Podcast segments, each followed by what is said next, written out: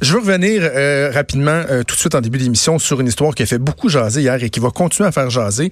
C'est le sort de l'athlète Laurence Vincent Lapointe, donc, qui a été suspendu après avoir échoué un test antidopage. Hier, on avait parlé à la docteure Christiane Ayotte. Euh, Laurence Vincent Lapointe qui a fait une conférence de presse dans laquelle elle s'est défendue, a dit qu'elle ne comprend pas ces résultats-là, qu'elle entend contester. Ça soulève aussi toute la question de l'utilisation des suppléments. On sait que la substance interdite qu'elle a, euh, à laquelle elle a, euh, elle a échoué un test antidopage, c'était dans des suppléments qu'elle a consommés et ça pose toutes sortes de questions. D'ailleurs, s'il y a une chronique à lire, moi j'ai toujours pas parce qu'on est québécois que je vais hésiter à vous référer à une chronique d'un autre média, surtout dans une période où on parle de l'importance de se tenir les coudes. Yves Boisvert dans la presse plus qui écrit un excellent texte, toujours excellent Yves Boisvert sur l'utilisation des suppléments. On a voulu en savoir un peu plus et tout de suite on va aller rejoindre Mélanie Olivier qui est une nutritionniste sportive spécialiste en la matière. Madame Olivier, bonjour. Bonjour. J'ai envie de commencer par la question plus large de l'utilisation des suppléments. Euh, tantôt, je, je, je, parlais avec Richard Martineau dans la, la, la, fermeture de son émission et je parlais du, du, du cliché là, du gars avec euh, des, des, gros pipes qui s'entraînent, qui dit moi je prends ma whey puis mon petit shake. Puis mm-hmm. depuis plusieurs années, les suppléments, on a l'impression qu'il n'y a pas moyen de s'entraîner. Si tu t'entraînes sans prendre des suppléments, oublie ça, ça va être un échec total. C'est quoi votre vision de ça, des suppléments? Est-ce qu'on y accorde trop d'importance? Est-ce qu'ils ont vraiment, est-ce qu'ils apportent vraiment des, avantages? Ben, en fait, on sait que certains suppléments apportent des avantages, mais beaucoup, beaucoup de suppléments qui sont vendus euh, à la population en général, euh, on n'a aucune preuve scientifique probante. Et il y a souvent beaucoup de mélange. Hein? Donc, euh, ça, c'est une des choses que, que les gens ne pensent pas. Et euh, donc, oui, on sait que certains suppléments ont un, effet. Faut pas oublier que dans le fond, tout ce qu'on mange a un effet également. Qu'on a du côté des produits de santé naturelle ou il y a beaucoup de choses qu'on n'a pas de données scientifiques pour le démontrer, mais il faut arrêter de penser qu'il y a seulement les suppléments puis ce en peau euh, qui va avoir un effet sur nous. Euh, donc, c'est sûr qu'au niveau du sport, on n'a pas à en prendre pour la grande, grande, grande majorité, je vous dirais, des athlètes amateurs avec lesquels on travaille. Euh, la grande majorité n'en prend presque pas, ben, ou très peu, euh, ou sinon c'est des indications. Donc c'est faux de penser de, que les athlètes en prennent à la tonne. Tout ce que j'ai vu à la, qui en prenaient à la tonne, je dirais c'est beaucoup plus dans le sport professionnel et beaucoup plus chez, la, chez le sportif du dimanche. OK. Mais donc, à qui ça s'adresse? Vous, vous êtes nutritionniste sportive. À qui et pourquoi vous pourriez suggérer l'utilisation de, suppléments? Alors, on va lui suggérer. Donc, nous, notre formation est une formation clinique à la base. Donc, c'est sûr que s'il y a une condition clinique, euh, euh, on va les recommander. Par exemple, de, l'anémie, euh, si la personne est végétalien, végétarien, euh, où il y a des, euh, des intolérances, des allergies. Euh, il, y a des, il y a des suppléments des compléments avec lesquels on va travailler lorsqu'il y a des conditions cliniques.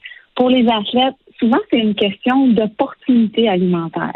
Donc, un athlète qui s'entraîne, je donne l'exemple de l'aviron et, et, la natation, qui vont s'entraîner trois, euh, il y a plusieurs temps, c'est trois fois par jour la possibilité d'ingérer des aliments, d'avoir du temps pour les mastiquer, les digérer, est très minime à un certain moment donné. Donc, on n'a pas le choix d'aller vers euh, des, des condensés.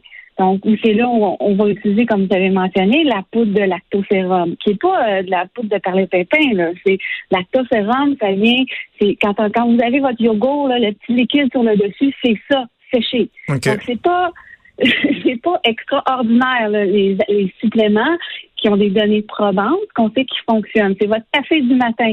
Donc, pour la plupart des athlètes euh, de haut niveau, les suppléments avec lesquels on travaille, c'est d'une simplicité là, euh, extraordinaire. Puis les suppléments, ça peut prendre plusieurs formes aussi. Oh. Tu sais, c'est pas juste la petite poudre. Est-ce que, ben, quelle en fait, quelle, quelle forme ça peut prendre? Ben, en fait, nous, euh, on va utiliser les vitamines, les minéraux. Il va y avoir euh, des suppléments qui, peuvent être sous forme liquide. Euh, par exemple, certains oméga 3 qu'on va utiliser en huile. donc, il y a plusieurs formats et bien sûr, il y a la poudre et les capsules. Donc, ça peut être plusieurs formats. Est-ce qu'il y a des cas plus que d'autres où c'est possible d'y avoir une contamination? comme c'est peut-être le cas dans pour pour Laurent. Ben, c'est ça, parce qu'une des questions qui est soulevée depuis 48 heures, c'est la fiabilité euh, de ces produits-là. Est-ce qu'il y a beaucoup de chenoutes sur le marché? Est-ce que on fait fausse route si, par exemple, les gens vont aller sur l'internet, sur Internet pour se procurer des produits? Est-ce qu'il y en a beaucoup des produits qui peuvent être contaminés, par exemple, par le ligandrol, la substance, euh, dans le cas de, de, de, Laurence Vincent Lapointe? Ben, oui, et, ça, c'est le risque euh, toujours associé à la prise de suppléments. Nous, on, on sait que il n'y a aucun supplément qui est 100% sans risque. Donc ça, c'est la prémisse de base avec laquelle on travaille.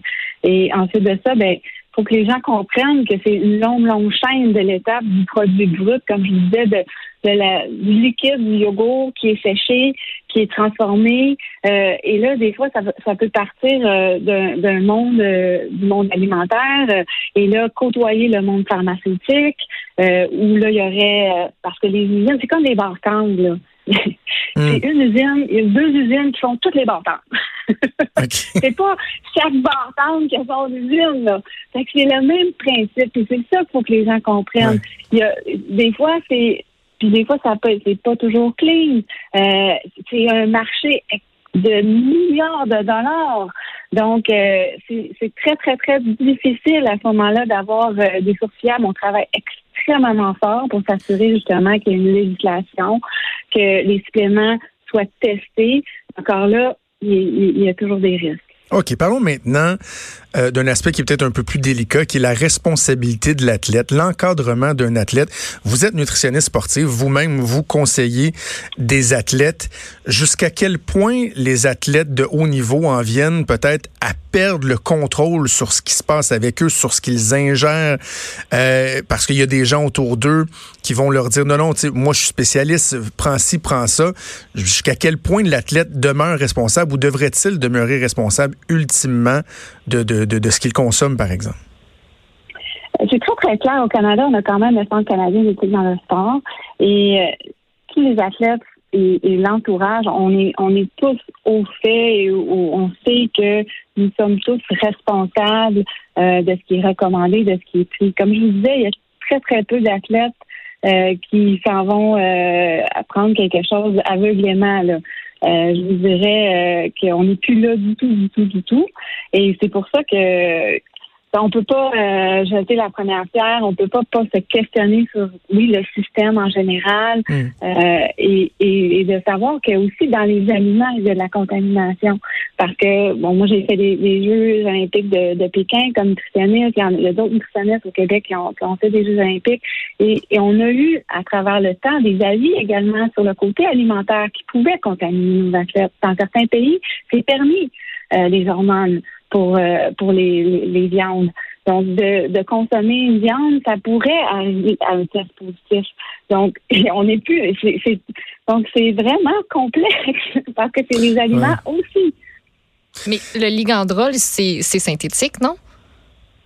Ben, en fait, là, moi, je peux pas vraiment me prononcer sur le cas en particulier. Euh, je suis pas vraiment au, j'ai les mêmes notions que vous en termes de, ce qui est de ce qui est donné. Alors que je peux pas émettre de, commentaires sur la substance, etc. Je pense qu'il y a d'autres spécialistes qui sont euh, plus utilisés que moi pour répondre à, ça. Mais, mais c'est sûr que les listes de la WADA sont fournies aux compagnies de suppléments et les compagnies, à ce moment-là, doivent que nous, on utilise, ou est-ce que c'est testé par un laboratoire indépendant, doivent tester. Est-ce qu'ils testent tout, il y a plusieurs questionnements à avoir au niveau justement des, compagnies? Euh, puis encore là, comme je vous dis, euh, il y a vraiment plusieurs endroits là, où est-ce qu'il y a quand même, il peut y avoir des petits cracks dans, dans, le, dans le système. En terminant, Mme Olivier, oseriez-vous vous prononcer sur le, le degré de sévérité euh, de l'organisme euh, antidopage? Hier, j'ai le membre euh, de, la famille, je le nommerai pas, mais le membre de la famille d'un cycliste québécois qui, il y a quelques années, a été mhm. reconnu coupable de dopage. Puis la personne de sa famille-là m'a écrit un long courriel sur à quel point ça avait détruit sa carrière, qu'il était, bon, était pas responsable et tout. Et là, il y a des gens qui disent, ben, peut-être qu'on devrait davantage donner le bénéfice du doute aux athlètes. Qu'en pensez-vous? Mais écoute, on, m'a posé la, même question euh, un, petit peu plus tôt et puis je pense que, ben, vous savez comment dans le sport professionnel, euh, il y a beaucoup de choses, il y a beaucoup d'athlètes qui auraient peut-être pas une si belle image, si on peut dire, parce que euh, oui, chaque chaque organisation, chaque organisme a sa façon de faire. Et puis, euh, comme je disais, ça va très très vite. Donc, est-ce que oui, on a voulu être très, très sévère dans le passé pour justement euh, redorer l'image du sport. Puis là, finalement, on se rend compte que euh, fait qu'il y a peut-être des ajustements, oui, à avoir au niveau de la réglementation, c'est certain. Mélanie Olivier, merci de nous avoir parlé aujourd'hui.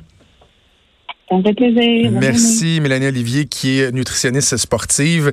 C'est intéressant. C'est un débat, monde que je pense qu'on doit faire, mais il reste que l'aspect émotif qu'on a au Québec par rapport à ce cas-là, comme je disais à Richard tantôt, ça me fait un peu sourire parce que si Laurence Vincent Lapointe, c'était Lawrence Vincent ou euh, Loransky, euh, une athlète russe, on serait sans pitié. On dirait euh, maudite tricheuse. on aurait un plus grand doute. Exactement. Là, parce que c'est une athlète de chez nous qui réussit, qui semble, je, je veux pas dire qu'elle est coupable, qu'elle l'a fait sciemment, parce que clairement, elle est coupable. Maintenant, le savait-elle. C'est un peu ce qu'on discutait avec la docteur Ayotte hier. Euh, mais il reste que Geneviève Janson aussi là, a pleuré en disant qu'elle avait rien fait à l'époque. C'est pour ça que c'est difficile aussi. Puis, tu sais, elle-même le disait, comme, ben, oui, j'ai l'air coupable, Tout pointe vers moi, mais je le suis pas. Pourquoi j'aurais fait ça? Moi, j'ai trouvé ça difficile à regarder. Parce que mm. tu le vois qu'elle est vraiment défaite. Est-ce ah qu'elle est défaite parce qu'elle s'est fait prendre? Est-ce qu'elle est défaite parce que vraiment, c'est aucunement de sa faute? Elle, ne savait pas, puis que là, ça, elle voit sa carrière carrément s'effondrer parce que, tu sais, veut, veut pas, peu importe si elle coupable ou pas au final, ben si elle fait, si elle est pas capable de faire la preuve qu'elle ne l'est pas, reste que c'est triste de voir tant d'efforts qui au final servent à rien. Mais en même temps, certains diront. Je serais moins triste si elle est vraiment coupable. oui, mais tu sais, certains diront justement, la première personne, la personne la mieux placée pour prendre la mesure d'à quel point il y a des efforts qui ont été consacrés, des sacrifices. C'est elle-même, c'est elle l'athlète. Donc, tu devrais être encore davantage sensibilisé à l'importance de, de rien laisser passer. Là. Tu sais, là, ça a été acheté où ces suppléments-là? Puis bon, il reste que c'était là, ça a été testé. Les deux tests sont positifs. C'était là. Maintenant, c'est de savoir comment ça s'est rendu là. Et j'entendais des, analystes, des observateurs dire hier, en tout cas, à date, dont le docteur Ayotte, qui a recommandé pour nous avoir parlé dans la journée, qui disait, ben, j'écoute son discours à date, puis je, je, suis pas convaincu. Elle ne fait pas la preuve. Elle devra faire la preuve. Bref, on va continuer à suivre ça. Laurence Vincent Lapointe, qui est dans une situation qui est euh, déplorable, et ça crée euh, un débat et ça soulève beaucoup de questions. Vous écoutez Franchement dit.